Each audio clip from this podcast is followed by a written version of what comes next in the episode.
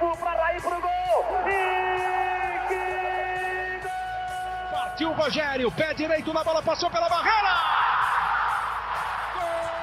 De bola, posição legal, Mineiro bateu, bateu, bateu! Gol!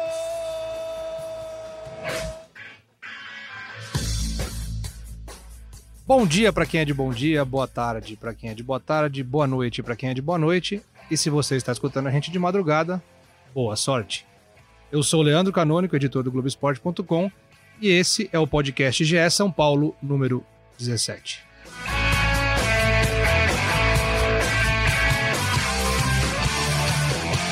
Olha o Igor. Tocou a boa bola pro Anthony. A chance do gol pra fora, Pato! Pato! Pra fora! Seja bem-vindo, Marcelo Razan, setorista do São Paulo no Globoesporte.com. Seja bem-vindo, Eduardo Rodrigues, o outro setorista de São Paulo no Globoesporte.com. E o nosso convidado especial, o gigante André Hernan, repórter do Grupo Globo. Antes de vocês darem as boas-vindas, o que foi esse gol perdido pelo Pato? Sejam bem-vindos e microfone aberto para vocês. Boa, boa tarde, boa noite, bom dia e boa sorte. Prazer estar aqui com vocês. Eu vou começar só dando uma frasezinha. Pato tem que ser banco no São Paulo. Razan? Começou forte, André Hernan. Boa tarde, boa noite, bom dia, boa sorte para vocês. É um gol inacreditável mesmo, daqueles do Inacreditável Futebol Clube, não pode perder um gol desse. O Pato sabe disso e está se cobrando que precisa melhorar. É aquela famosa escala nível David. Qual que foi essa escala do Pato? É, depois eu vou dar minha opinião, não acho que ele deve ser reserva. Eu tenho uma outra, outra ideia pro Pato. A hora que a gente entrar nesse debate, eu dou minha opinião. É isso que eu gosto, Edu. A gente traz você aqui para dar opinião, para não ficar em cima do muro. E hoje temos aqui grandes elementos que não vão ficar em cima do muro, eu tenho certeza disso. Jamais. O São Paulo, vamos só relembrar, a gente teve o podcast semana passada. O São Paulo, no meio de semana, teve a primeira derrota sob o comando do Fernando Diniz, 1 a 0 para o Cruzeiro. Péssimo jogo do São Paulo. E ganhou ontem, ganhou no, no último domingo, desculpa, ganhou do Havaí, 1 a 0 com, jogando com um a mais. Desde Dura. os 22 minutos do desde primeiro os tempo. 22 minutos do primeiro tempo. Achou um gol do Arboleda ali. O Pato perdeu esse gol aí, que ridículo ele perder esse gol. Com todo respeito. Era um gol que, inclusive, até o Eduardo faria. É, Inclusive o Eric faria esse gol. Muito é, boa. Acho que a Essa gente é já pode boa. encerrar o podcast depois Fa- é, dessa, né? Já que é podcast, fala fera, vamos fazer a propaganda pro amigo. Um amigo meu hoje me disse, um grande amigo, e eu gostei muito dessa frase que ele disse Grande e, queria, mesmo. e queria botar aqui. Ele me disse: o São Paulo tá chato de ver até quando ganha. Até quando ganha, irrita o torcedor. Porque o jogo ontem, pra quem viu, foi irritante. Né? Foi um jogo muito difícil de ver. O São Paulo com um jogador a mais desde os 22 minutos do primeiro tempo contra o 19 colocado no Morumbi. Mas, faz 1 a 0 com um gol de zagueiro. mas aí eu vou rebater teu amigo pelo seguinte: é, qual ser humano é, que né, minimamente tenha uma consciência que o São Paulo iria estar iria tá dando espetáculo nessa altura do campeonato? Não, mas não é nem espetáculo. É- gente, é, é eu fazer acho- o, é fazer o mínimo. O começo do jogo, os primeiros 40 segundos. Primeiro que assim, os, os primeiros 40 segundos de jogo, eles foram melhores que os 90 do 0 a 0 do primeiro turno contra o Havaí. Só os 90, os 30 segundos, 40 segundos. Mas não é isso. O São Paulo não, não empolga, não dá, não dá.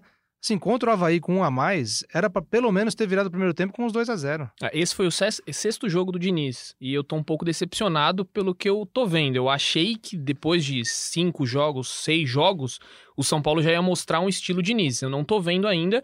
Tem muito toque de bola, só que toque sem objetivo. Não tem muito objetivo os toques de bola. Então eu tô um pouco decepcionado com o trabalho. Eu não tô decepcionado pelo seguinte: é, o São Paulo, nesses seis jogos, venceu o Corinthians, é um clássico, em casa, mas você vence um rival de peso, um rival que, é, que nos últimos anos tem sido chato para o São Paulo, e de repente você é, tira ponto do Flamengo. Quem é que tá indo lá no Maracanã e tá tirando ponto do Flamengo? São Paulo conseguiu. O São Paulo foi o único time que nos dois turnos conseguiu tirar ponto do Exatamente. Flamengo. Exatamente. Então, assim, gente, vamos ver o copo meio cheio, meio vazio. É claro, é óbvio que o São Paulo não é um futebol brilhante. Você não vai ao Morumbi, você paga ingresso e, e você sai decepcionado por ver uma atuação como aquela. Mas eu acho que a gente tem que ver um pouquinho mais, a- a- assim, a- um pouco além do, do que é o horizonte. Eu acho que a gente tem que enxergar um pouco mais à frente. E, de fato, o São Paulo chega à quarta colocação, que é, é, a meta da diretoria para esse ano, é, e a meta, claro, que passada para o Fernando Diniz, e é um São Paulo que aos poucos vai engrenando. E, e acho que não dá para a gente esperar espetáculo com seis jogos do Fernando Diniz, a, a, por ser um trabalho e por ser um estilo de jogo tão diferente. E só com uma semana cheia de treinamento até agora. E só vai ter mais três até o final do ano. Agora estamos na segunda delas, das três finais, semanas cheias até o final do ano do Fernando Diniz, com uma filosofia de jogo que todo mundo sabe que precisa de tempo para ser assimilada, porque é diferente de tudo que os outros três treinadores do São Paulo no ano até então praticavam. Mas assim, eu não tô passando pano, tá? Não tô querendo passar pano, dizer que o São Paulo é, é isso ou aquilo, mas o torcedor tem razão de sair do Morumbi chateado e bravo com a atuação do time. Mas eu acho que a gente tem que analisar um pouquinho à frente antes de, de, de chegar é que nessa o torcedor conclusão. do São Paulo, a gente tem batido bastante, você tá cansado disso. não né? aguenta Mas, mais. mas vocês Torcedor não tá acham também que pelos jogadores que tem, Alexandre Pato, Hernanes, Anthony, esse time tinha que estar jogando mais. Tinha é por que isso tá que eu jogando acho mais. que eu- tô um pouco decepcionado. Mas Se é os que- jogadores pediram Fernando Diniz, eu acho que esse trabalho já tinha que estar um pouco mais evoluído. Mais evolução, claro, precisa de tempo, requer tempo. Tomara que o Fernando Diniz fique para 2020 para ter uma sequência de trabalho, mas eu acho que com a qualidade dos jogadores que tem, poderia estar melhor. É, eu, acho que, eu acho que o São Paulo, assim, é, ne- nessa, nesse período de, de Fernando Diniz, é, curto período, aliás, é, os jogadores dando o aval para a contratação ou é, concordando com a contratação, com a ideia da direção é, ao trazer o Fernando Diniz, eu entendo também que o São Paulo está tá tendo problemas assim individuais. É, o Hernanes não tem sido o Hernanes, são problemas físicos, e isso se acarreta já ao longo da temporada. O Anthony teve uma queda de rendimento, é muito jovem, é um jogador que vai bem na seleção ultimamente, mas não está indo bem no clube. O Fernando Diniz está trabalhando isso também, além de trabalhar o time. Então, assim, é, o Pato é inadmissível perder um gol daquele. É, então, assim, acho que de repente um choque de realidade para o Alexandre Pato seria um banco de reservas. Não, Igor Gomes- aquele, aquele é um gol que se você erra, você acerta. É. É, não tem, é um gol que você errando, você acerta. Não ele tem. chutou com a- essa bolinha aqui do tornozelo, né? Não deu para entender nada o que ele fez ali. Não, e cara, o Pato, é- tecnicamente, é um baita de um finalizador, é um Sim. baita de um jogador. É ele, tem, ele tem uns Não, é domínios de bola incríveis, mas sei lá, parece que ele tá em outra atmosfera. Sabe, os torcedores do Corinthians sempre reclamavam disso no- no- quando o Pato era do Corinthians. No São Paulo ele não foi assim na primeira passagem. Mas agora parece que ele tá em outra, outra dimensão. É, o- o- posso dar minha opinião lá, que eu falei lá atrás sobre o Pato, que eu acho não, então ele vamos é- ao debate. Pode ir pro O debate? Eduardo Então vamos sempre um homem à frente do tempo. incrível, né, cara? Você fala uma coisa pra ele e ele já associa e já cria. É incrível. Vamos ao debate aqui. A pergunta do dia, ela é: O que é mais injusto? Pato de titular ou Igor Gomes de reserva? É, agora você me pegou porque eu não sabia que era essa pergunta do debate. Eu ia falar só do Pato, mas Eu falei antes de começar o programa. Tudo bem, cara. Você que manda. Você que manda. mas vamos lá. É porque eu tava na cabeça aqui, elaborei uma, uma coisa pra falar do Pato, mas vou falar do Igor Gomes já que você já me meteu Mas são nessa. dois jogadores diferentes, Diferentes, são pessoas. As pessoas são diferentes. Exato, então vamos Pode lá. falar do Pato. Primeiro de Alexandre do- Pato. Isso. Eu acho que o Pato não pode jogar de centroavante. Ele não merece sair do time ainda, mas ele tem que jogar pela ponta. Ou de segundo atacante. O melhor jogo do Pato foi contra o Goiás, segunda, terceira rodada do campeonato. Ele jogou de segundo atacante, Toró foi de, foi de centroavante. Não Já virou acho... baú do esporte a última atuação. Não, é, a última boa atuação, ele jogou muito bem contra o Santos também, né? Ele fez os dois gols da vitória. Mas eu acredito que ele não rende de centroavante. A gente viu isso contra o Cruzeiro. Ele bateu, bateu bola na canela, ele não conseguiu dominar a bola, não conseguiu girar.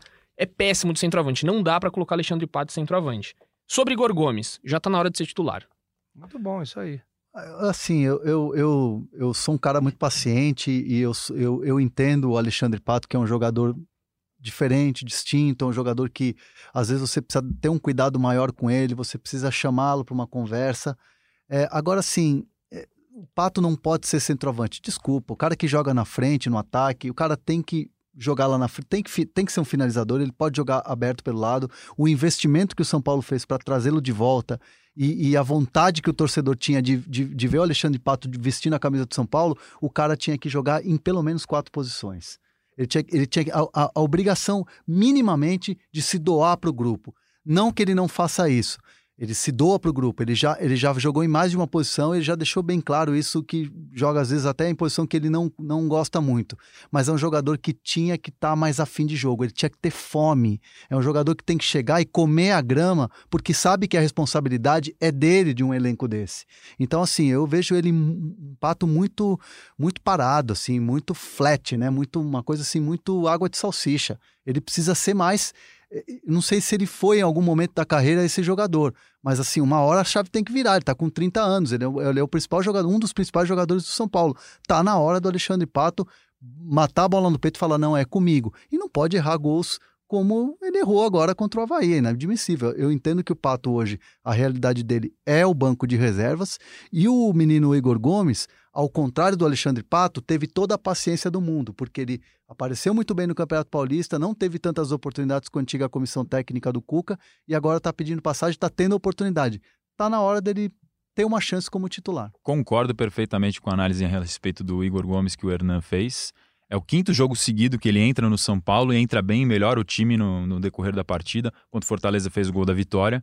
Então merece sim ser testado. Ele não é testado desde o dia 22 de maio contra o Bahia, quando o São Paulo foi eliminado Sim, Copa nas oitavas de final da Copa do Brasil. Sobre o Pato, eu acho que ele ainda não merece banco, mas também, não pela, pelo desempenho dele, mas também pela falta de opções no ataque. Não tem outra opção, praticamente. Seria colocar o Raniel. Os jogadores estão. A maioria dos atacantes estão, estão fora, seja por motivos variados. Everton, Toró, Pablo, enfim. As principais opções de ataque do São Paulo estão fora. O Pato Mas é a ele- principal. Ele tá ele é abaixo, tá protagonista, rendendo abaixo. Razan, mas ele é protagonista. Sim, ele tá rendendo abaixo. Concordo contigo, ele tá rendendo abaixo e precisa melhorar. E ele até acho que chegou a fazer uma publicação no Instagram comentando uma postagem de torcedores dizendo que sabe que precisa melhorar, tem, tem que se cobrar, tem que trabalhar mais, porque uma hora o gol vai sair. Eu acho que é fase. É, e acho que ele vai dar essa resposta. O Fernando Diniz dá muita moral para ele nesse sentido. Mas ainda acho que não merece banco. Agora sim, se você tem, eh, por exemplo, um treinador como o Cuca, que tinha algumas restrições em relação ao Pato, inclusive na contratação dele, normal você ter uma oscilação por você ter um pouco de falta de confiança se a comissão técnica te olha de uma maneira diferente. O Fernando Diniz falou que ele, perde, ele poderia ter participado pelo menos duas Copas Ah, já. é. Pois é, aí você tem um Fernando Diniz que volta e meia a gente vê lá no CT, abraça o Pato, conversa, tem longas conversas individuais com, com ele durante o, o treinamento, o E com trabalho. outros jogadores também. É Dando- formado em psicologia. dando confiança, não é possível que ele não tenha deslanchado, gente. Mas eu acho que é, tá faltando confiança ao ataque do São Paulo. A gente até falou. é, Os números que são foi- bizarros. Os números são bizarros. É o pior do- da história do São Paulo depois de 50 jogos. Até o PVC que deu essa, essa matéria, a gente colocou no Globoesporte.com. Eu acho que falta uma confiança pro ataque inteiro. Você vê o Anthony, às vezes, ele tá na frente do gol, ele quer tocar. Ele não tem a confiança de chutar. O próprio Pato contra o Cruzeiro ajeitou o corpo e chutou fraco no meio do gol. Então eu acho que tá faltando confiança pro ataque inteiro, não é só o Pato. E o São Paulo tem um negócio que é igual aquela ligação. Hoje em dia ninguém usa mais telefone, ninguém se fala mais por telefone, né? É Não? Só mensaginha, não, não, se É. fala mais. É, caiu em desuso. Mas é igual aquele começo de namoro que você tá com a pessoa e fala, ah, desliga você, não, desliga você, não, desliga você. O ataque do São Paulo é esse, ah, faz você o gol, faz É, você o gol, faz você o gol. Ninguém faz o gol. E tem mais jogos do que gols. É, é impressionante. temporada, isso. São um time- 47? Pro time do tamanho do São Paulo é muita coisa, né? Não dá para um time ter É. mais jogos do que gols na temporada com o investimento que fez e se você levar em consideração principalmente que as principais contratações foram pro ataque, o Pablo e o Pato. É, mas aí você coloca também um período de inatividade do Pablo, né? Que o cara teve muito azar esse, nessa temporada. Você tem uma troca constante de posições ali. Ora era o Raniel e ora o Cuca também queria, porque queria um centroavante. O Anthony cai de, de rendimento, que é natural pela idade, por tudo que está acontecendo na vida dele. É, existem algumas respostas para isso. Mas, mas eu, ainda, eu ainda bato na tecla de que pela é, é, importância que o cara tem, pelo conhecimento que ele tem de clube, que não é a primeira vez que ele está vindo para o São Paulo, já é um retorno, e a moral que ele tem com o torcedor, ele tinha que estar respondendo mais que é o Alexandre Pato. Concordo. Não colocaria o Pato na reserva, respondendo a pergunta do debate, não colocaria o Pato na reserva, única e exclusivamente porque não tem outro. Não dá. Também não mudaria de posição. É o que o Hernan falou. Ele tem que se resolver onde botar ele para jogar. Ele não é um jogador limitado. Se ele fosse um jogador limitado, entendeu? Tudo bem. Ah, não, pô, ele, nós estamos pegando um, um meio atacante de jogar pelo lado e estamos botando ele de centroavante. Não, ele já jogou em tudo ali. Ele tem que ser. Será que o Pato não é limitado? E a Ele gente que coloca ele em um. Não, não é limitado. Não é limitado. Não é limitado. Tecnicamente, ele, ele Não é limitado. Eu tenho Tec- minhas dúvidas. É importante essa dúvida, mas é. Eu não, Não, acho ele Eu limitado. também não acho, não. É um jogador que, que finaliza muito bem. Por isso que a gente fala que é inadmissível. Ah, ele tem um domínio de bola Domínio incrível. de bola. Ele, tem, ele é inteligente, é um cara que se Sim. coloca muito bem, é um cara que tem explosão, tem velocidade.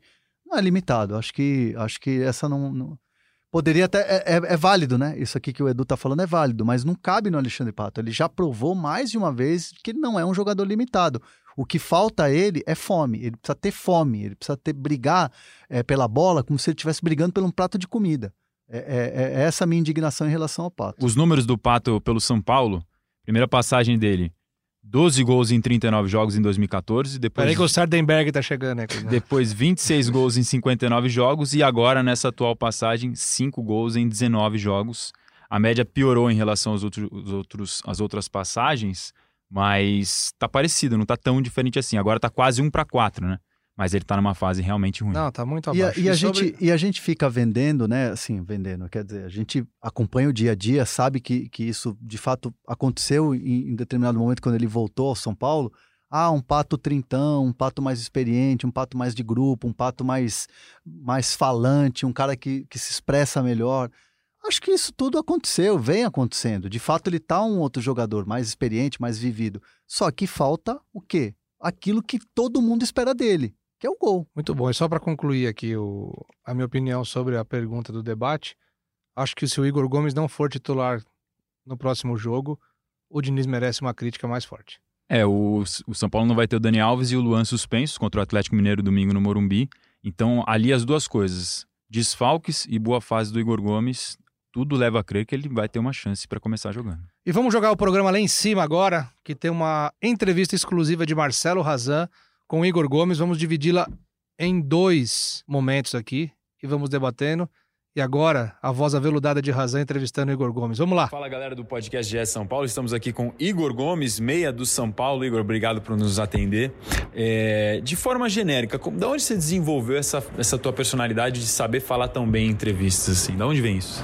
Pô, cara, eu, eu fico até feliz, mano, porque eu nunca. Ninguém acho que nunca tinha me falado assim. É, eu, eu sou um cara muito fechado que demora pra se expressar com outra pessoa. É, e eu tenho essa, um pouquinho dessa dificuldade. Você falando desse jeito, pô, eu fico até meio sem graça aqui. Mas é, eu treinava bastante com meu pai quando a gente era uma história bem, bem legal até de se falar, porque quando meu pai sempre me levava para os jogos, quando eu era moleque, ele sempre falava assim: fala, ouvintes da Rede Globo, muito bom dia. Estamos aqui com o nosso meia, meia armador Igor Gomes. E aí, Igor, o que você achou da partida? Eu sempre falava, respondia. Então era uma coisa que eu sempre treinava, assim, desde garoto. Porque, querendo ou não, é, uma, é um, algo que, que você tem que, tem que sair bem, né? Então, é, já era uma brincadeira nossa já. E, e ah, graças a Deus, hoje tô colhendo frutos pelo que você falou. Seu pai fingia que era o câmera e tudo? Não, eles não, só, só fingia mesmo que tava me entrevistando ali. Fazia uma gracinha ali com o microfone, eu improvisava alguma coisa e, e eu falava. Hoje eu chego e falo numa boa, sem problema nenhum. Então o treinamento deu certo. Deu, deu certo, deu certo. Depois de um tempo a gente vê que tá dando certo. Que legal essa história, hein, Razan? Muito boa a tua primeira pergunta, assim, porque é legal saber do jogador esse, esse lado, né? A gente vê já o jogador, ele. A gente já vê ele num outro patamar, mas tem muita história bacana até ele chegar, porque para todo, pra todo garoto e garota que gosta de futebol, é o sonho ser jogador e jogadora, né? Então, assim, muito bacana essa relação dele com o pai, e essas histórias de pai e filho sempre me comovem, porque tem muitos filhos que não têm o pai presente é, nesse Brasilzão de, de meu Deus aí, e é importante ter o pai presente porque faz a diferença. Com foi legal certeza. mesmo, foi legal. Essa relação que ele mostrou de intimidade, né? De já estar treinando, pensando lá na frente.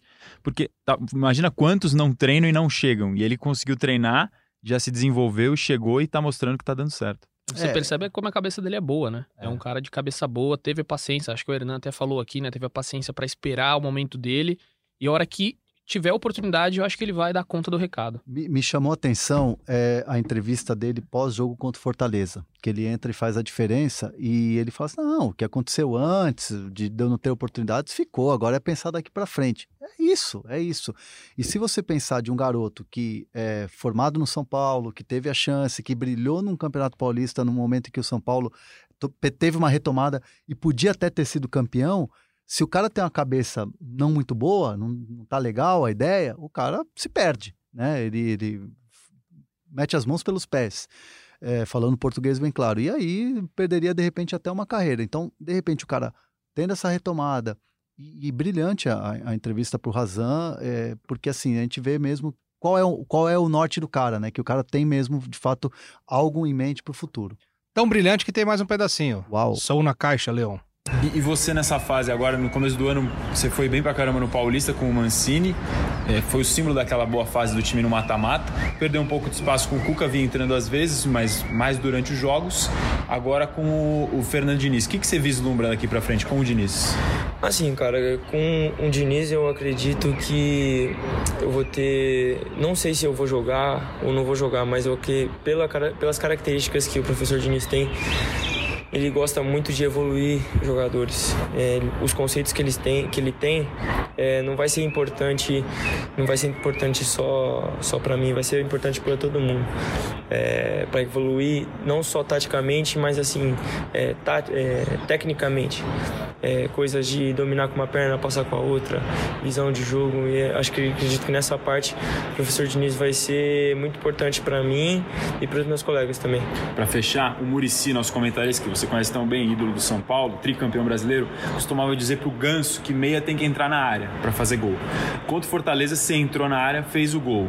Foi por acaso, orientação do Diniz, coisa da tua cabeça? Como é que é isso? Cara, isso é até bizarro porque na base pessoal já me cobrava muito disso também. Eu, não, eu acho que vocês conhecem também o Pita. Sim.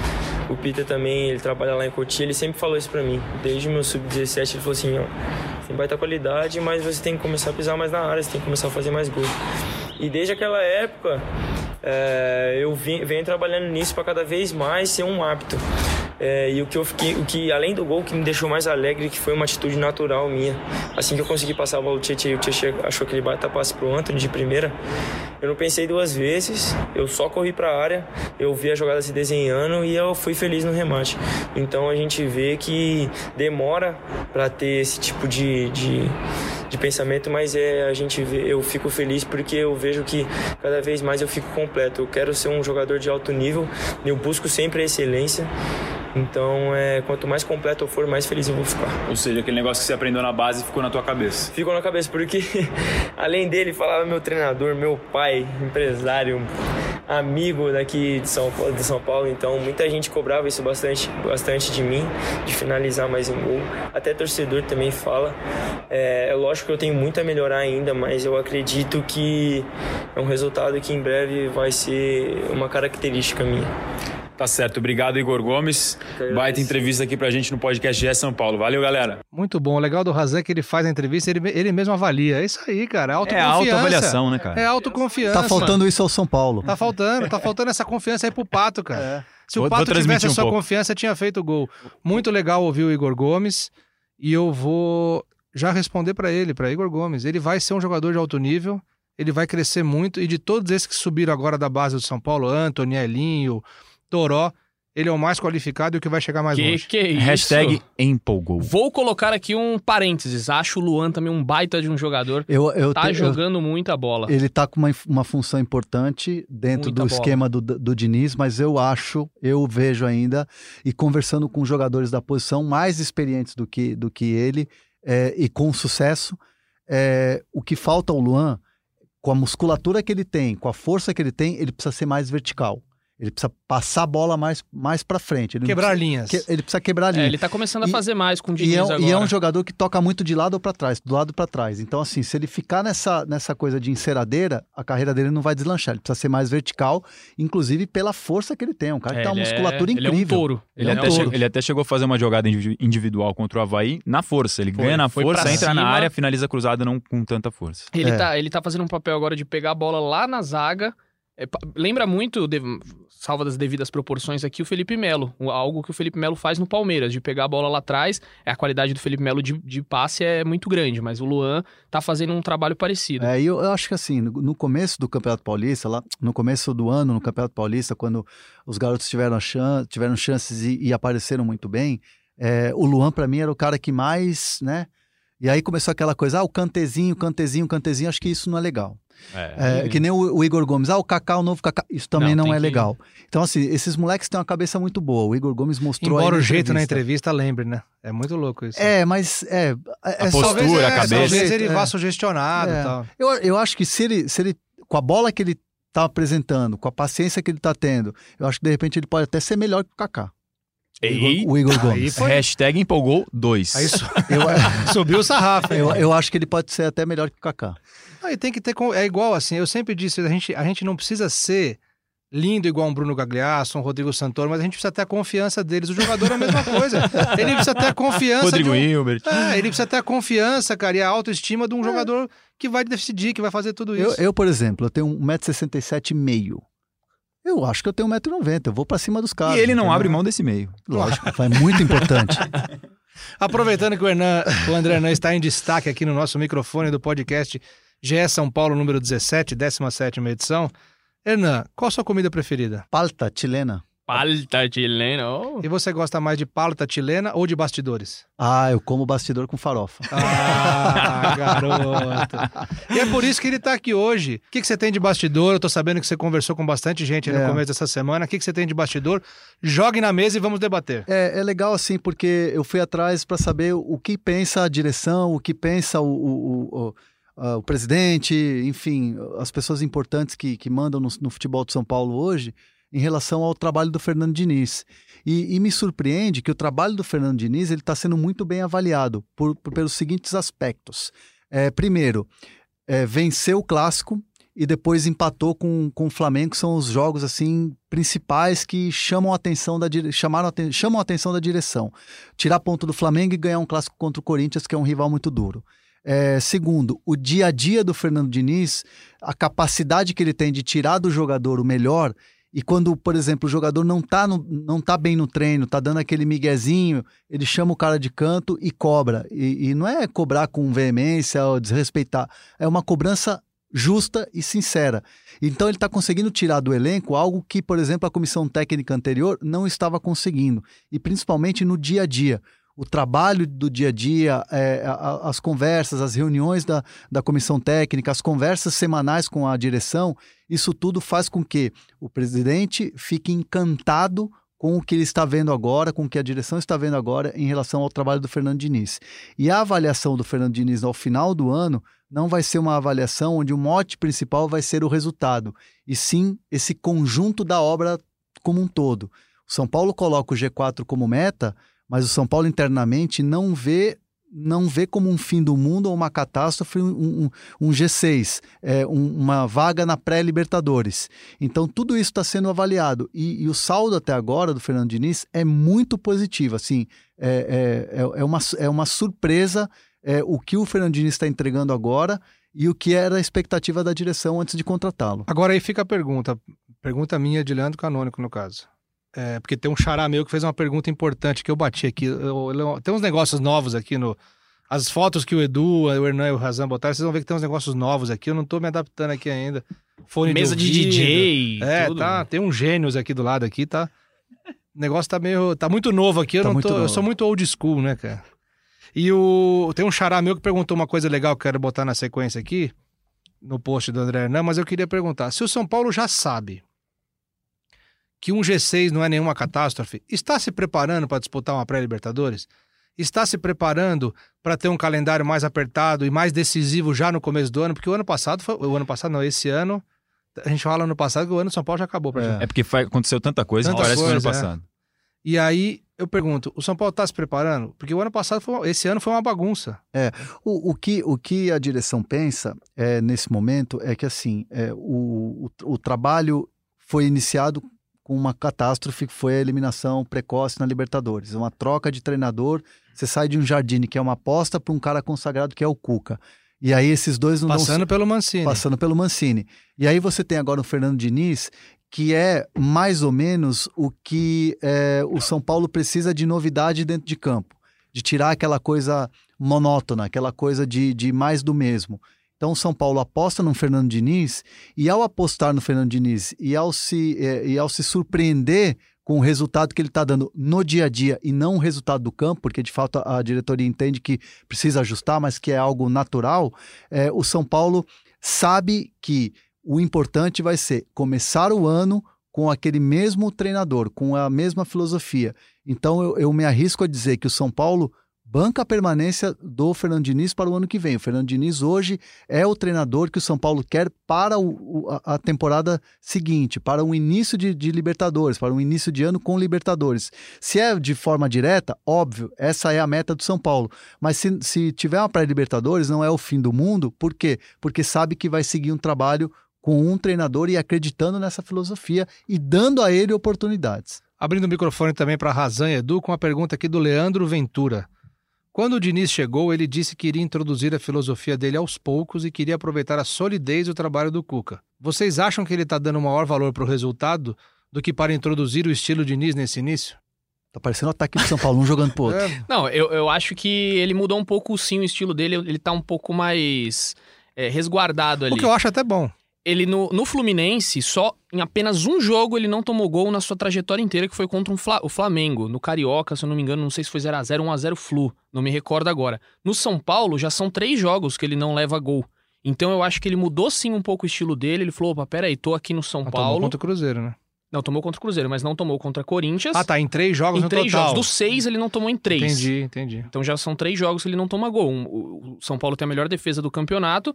É, e acho que sim, ele tá um pouco mais, mais reativo ali. Ele não tá se jogando com tudo pro ataque. Apesar que ontem tava com 10. O Havaí tava com 10, ele tirou o Bruno Alves, colocou ali o Igor Gomes para jogar, abriu o time.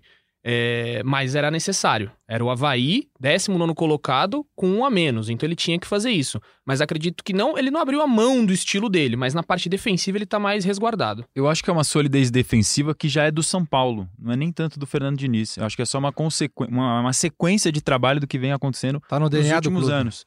É, os zagueiros do São Paulo têm sido bons, as opções, seja os titulares ou os reservas, Rodrigo Caio saiu, agora tem Arboleda, tem Bruno Alves, que até estão elevando até status de ídolo.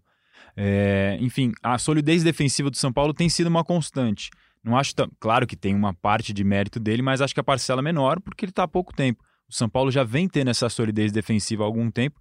E respondendo a pergunta do Leandro Seu Xará, eu acho que é um mix. Não é nem lá nem cá, acho que é um pouco das duas coisas. Ele está aos poucos colocando o trabalho dele mas ele não pode abrir mão de resultado porque todo mundo sabe que o contrato do Fernando Diniz é CLT. Ele pode ser demitido a qualquer momento ou ele pode sair sem pagar multa nenhuma para os dois lados, que é Igual até incomum. É. Que é até incomum para treinadores no Brasil um contrato desse tipo. Mas, como o Hernan falou, e eu assino embaixo, a diretoria está gostando. Se dependesse da diretoria, queria ele até por mais tempo. É, é óbvio que tudo vai depender também de resultado não, em algum momento. E eu, e eu até procurei saber, né, sobre, sobre essa, essa coisa do estilo, né?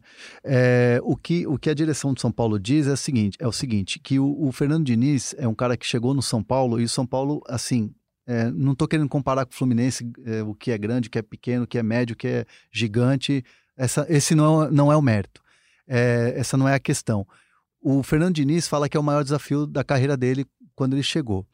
E o Fernando Diniz sabe o elenco que tem, sabe é, a quantidade de, de, cobras criadas que ele tem no elenco. Então, a assim, aspa que você fez com a mão não aparece no podcast. É, tá? mas eu vou, tem aspinha aqui na mão, tá, gente?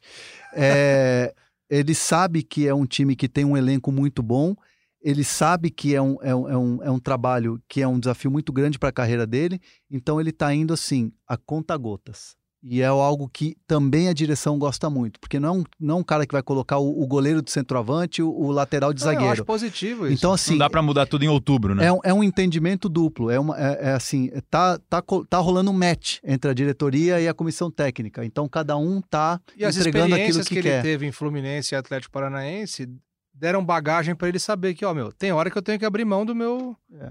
Eu acho que na cabeça dele, um achismo aqui. Vou, vamos nos classificar esse ano para Libertadores. Na, na pré-temporada, eu vou ajeitar não, esse time Não, mas aqui. não é achismo, não. É isso é aí isso, mesmo. Pronto, é isso então. mesmo. Cara, tô alinhado se complementa, com... é muito legal. Deu isso, match cara. aí também. Demais, muito deu bacana. match, sempre dá. O dead aqui, ó, ó. Eu vou resumir na pergunta de uma pessoa aqui, do Roger Wolf. Uma das principais Wolf. perguntas. Não importa o que aconteça. Esse ano, acho que foi a pergunta mais feita no São Paulo. Por que o tema preparação... Opa! Que o tema preparação física e departamento médico não é cobrado com mais afinco? Por exemplo, em entrevistas dadas por Raí, argumentar mesmo as respostas vazias que geralmente ele dá sobre o assunto. Por que tem tanto problema médico no São Paulo, aproveitando que vocês estão aqui junto, as pessoas que mais entendem de bastidores do São Paulo. Eles já estão aqui, um olhando pro outro, quem que vai falar agora, quem que vai falar, não, essa aqui não é minha, toca pra cá, toca pra lá, e eu já vou direto aqui num passe em profundidade para André Hernan. É, assim, é difícil pra gente cobrar um departamento médico, porque não somos médicos. Isso, isso é, é difícil a gente fazer uma análise fria. Seria até injusto com os profissionais que, que lá estão. E foi é- dia do e é- médico semana passada. e é um muito abraço a tempo. todos os médicos Todos- e médicas desse Brasil. os reis do bisturi. É, a gente tem que pensar que o Departamento Médico de São Paulo ele, ele tem sérias dificuldades, ele tem tido muitas dificuldades, mas também é, são lesões pontuais. É, a gente teve a- a- o Hernanes, é uma questão física ou é uma questão de lesão? Não é nem de lesão, e a questão física ela vai sendo retomada aos poucos e é um cara que também precisa provar dentro de campo. Então você tem a parte do jogador e a parte do, dos, dos profissionais que lá estão. É, os jogadores que ficam lá muito tempo lesionados. O Pablo, uma falta de sorte.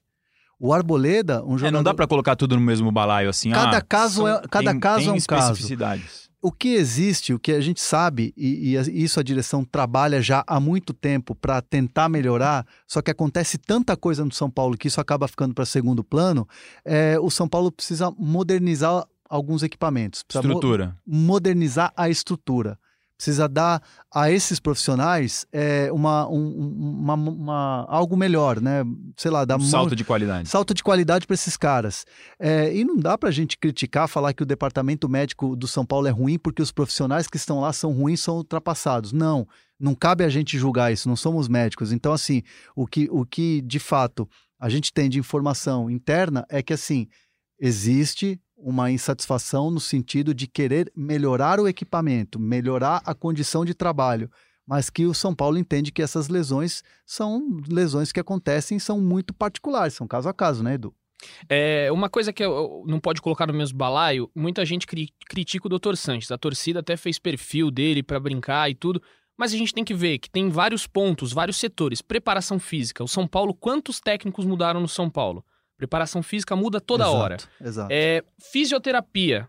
Será que a fisioterapia tam- também não tá errada? Nutrição. Eu e o Razan esses dias paramos aqui na Globo, tinha um um médico aqui, a gente até bateu um papo com ele, né? Ele falou: tem um negócio, a questão do sono, tem a questão da nutrição, tem a questão da, da preparação, tem um monte de O coisa treino, o envolvida. treino em próprio si. treino. Então, acho Você que. parou um médico no corredor da TV Globo pra perguntar do São Paulo? Na verdade, ele é São Paulino, esse Ah, médico, e a gente tá. começou a bater um papo porque ele quer fazer um estágio lá com o Dr. Sanches.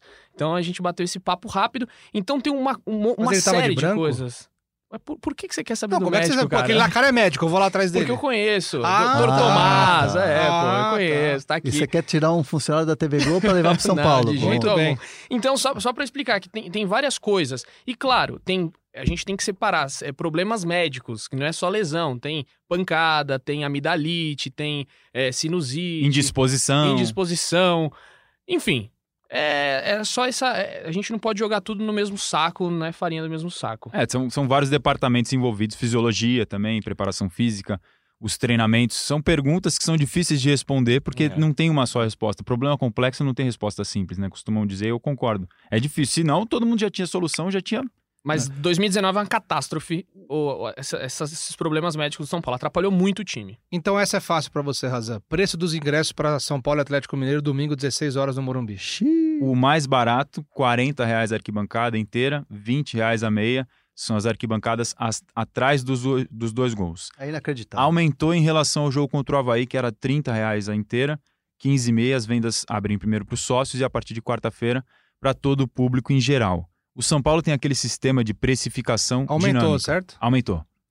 Aumentou. O, o São Paulo teve público de 20 mil pessoas, cerca de 20 mil pessoas contra o Havaí, no e quanto Morumbi. era o ingresso? 30 reais a mais barata inteira, 15 a meia, agora foi para 40 a 20. É, o São Paulo argumenta que contra, em partidas contra times parecidos contra o Havaí, de repente times de baixo da tabela, que na época era o Goiás, CSA, o preço foi o mesmo. É, chegou a aumentar contra o Corinthians no clássico, porque é um jogo de maior demanda. Abaixou depois o Corinthians, teve um jogo contra o Grêmio que também foi um pouco acima. Enfim, esse sistema de precificação leva em conta vários fatores na hora de dar o preço final. Não sei se o software ou se a empresa é, tem talvez um lado mais humano de, é, de sentir a fase do Pois time É, é, é e, largar, de, e de- e de levar em consideração o momento. O momento acho que é muito importante. É largar na mão de uma máquina a, a, a responsabilidade pelo que o time está apresentando em campo.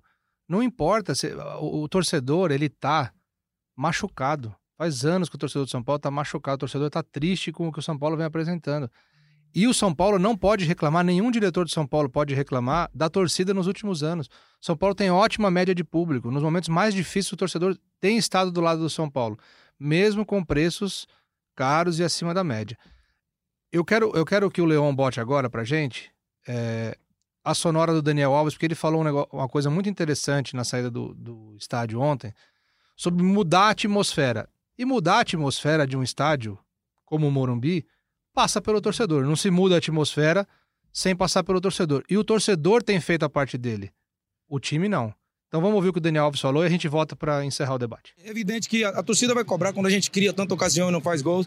É normal, é normal. Isso serve pra gente melhorar, pra gente caprichar um pouco mais, porque só assim a gente vai trazer o, o nosso povo de volta pra nós. Vamos criar essa atmosfera que outros times têm, né? Atmosfera de, de, de aqui é a nossa casa, aqui vai ser difícil ganhar da gente, porque senão você gera essa instabilidade que, que não ajuda ninguém. No final das contas, o São Paulo é, é coisa nossa, é coisa do nosso torcedor. Mas é, é isso. O mais importante é vencer, escalar a posição, aproveitar as oportunidades que os, clu- que os times vão deixando pra gente e não sair daí mais. Edu. É, eu acho, eu concordo plenamente. A gente geralmente que cobre lá, eu, André Hernan, você cobriu muitos anos, Razan. É, é um estádio frio, realmente. A torcida, por mais que Não, bate um compareça. vento gelado dos É, infernos. meu. mas eu digo na questão de empurrar, empurrar o time. Não sei se é por conta é, dessa seca de títulos, a torcida já fica desanimada com qualquer coisa que acontece durante o jogo, mas eu acho que tinha que ter muita, uma sensibilidade maior da diretoria para colocar uns preços mais baixos, colocar 60 mil pessoas ali todo jogo. É o quarto colocado, gente. Tá precisando ir para Libertadores de uma forma direta. Coloca o ingresso a 20 reais, já tem uma, um setor que é 10 para sócio, mas eu acho que pode colocar 20 reais, vai ter a mesma renda do que se você colocar 60 reais para 20 mil pessoas. Então, Bate no peito, dá uma segurada aí, senhor precificação, que eu tô É. batendo no peito aqui, eu sou diretor aqui, ó, vamos baixar o preço é do isso, ingresso. é isso que eu Pronto. acho. É, o São Paulo fez promoção contra o, o Fortaleza no Pacaembu, lotou estádio. Deu 34 mil pessoas, quase 35 mil. O ingresso mais barato era 5 reais. Só pontuando aquela questão dos preços, os jogos contra o Havaí, Goiás e CSA foi esse preço de 50 a a arquibancada, uma- um setor de arquibancada 50 outro 30. E contra o Corinthians chegou a subir para 50 70. Eram valores maiores. Contra o Grêmio chegou a ser 60 80. Jogo de manhã que tem normalmente mais demanda Uma frustração gigante. são vários, são vários fatores que são envolvidos nessa precificação. Em relação ao que o Dani falou, concordo no sentido de criar uma atmosfera. Não é questão de torcida comparecer. A torcida do São Paulo tem a terceira melhor média de público do Brasileirão. Só está atrás do Corinthians e do Flamengo. Aliás, até na ordem de grandezas das torcidas, de uma maneira geral, pelas pesquisas do Brasil. É, não é questão de comparecer, isso a torcida tem feito. O que ele fala de atmosfera é do ambiente mesmo no estádio. É porque é o seguinte, o sarrafo do Flamengo tá, tá muito alto. O Flamengo tá jogando muita bola, o Flamengo tá disputando títulos, provavelmente vai ser campeão de um dos dois, ou da Libertadores ou do A do Brasileirão. brasileiro já é. Ou dos dois. ou dos dois, é, e, e, assim, tá jogando bem. Então, assim, não tem como o torcedor. O torcedor pode pagar 200 reais que, que vai jogar. Então, assim, a partir do momento que o Daniel Alves pede é, que o torcedor compareça e faça do Morumbi um caldeirão, aquela coisa toda. Ele falou de criar atmosfera Criar de aqui é a nossa casa e aqui vai ser difícil de ganhar da gente. Então, tem que jogar bola. Porque o São Paulo, O São nesse Paulo que ano, como mandante, tem deixado a desejar. O São Paulo tem que jogar. E o meu recado é direto para a diretoria do São Paulo. Diretoria do São Paulo, por favor, né? Não dá para você ficar aumentando o preço em jogo contra o Atlético Mineiro ou contra Corinthians e baixar contra time que está lá na, na zona do rebaixamento. Você tem que fazer o seguinte: trazer o torcedor na boa e na podre. Não é só na podre. Que você vai, ah, o torcedor, o papel do torcedor. É na boa. É num momento como esse que você se consolida no G4 que você precisa do torcedor. Então, é, é, diretoria do São Paulo precisa rever isso urgente. Tá aí o André Hernan, bateu duro, bateu forte, mas bateu precisamente. Agradecendo sua presença aqui, Hernan, estamos caminhando para o final. Muito bacana te ter aqui. Os olhos do Razan brilham quando você está aqui.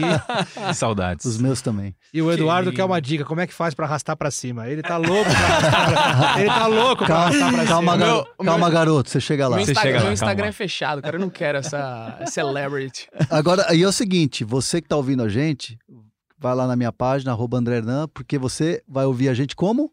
Arrastando pra cima. Ah, moleque! Edu, obrigado pela presença. Valeu, Leandroca. Valeu, Razan. Não pensa mais com a razão do que com a emoção? Pensa mais com a Razan do que com a emoção. Tava É sentindo falta do trocadilho. Obrigado, um abraço Muito bom, amigos. agradecendo aqui Leonardo M. Bianchi, o nosso DJ podcaster aqui. E esse foi o podcast GE São Paulo número 17. E como sempre, para ouvir os nossos podcasts, você vai em globesport.com/podcasts, nas plataformas da Apple, do Google, Pocket Cast e agora Spotify. Eu sou Leandro Canônico, agradeço vocês pela audiência, pela presença e pela participação. E como sempre, um beijo no coração e um abraço na alma de cada um de vocês.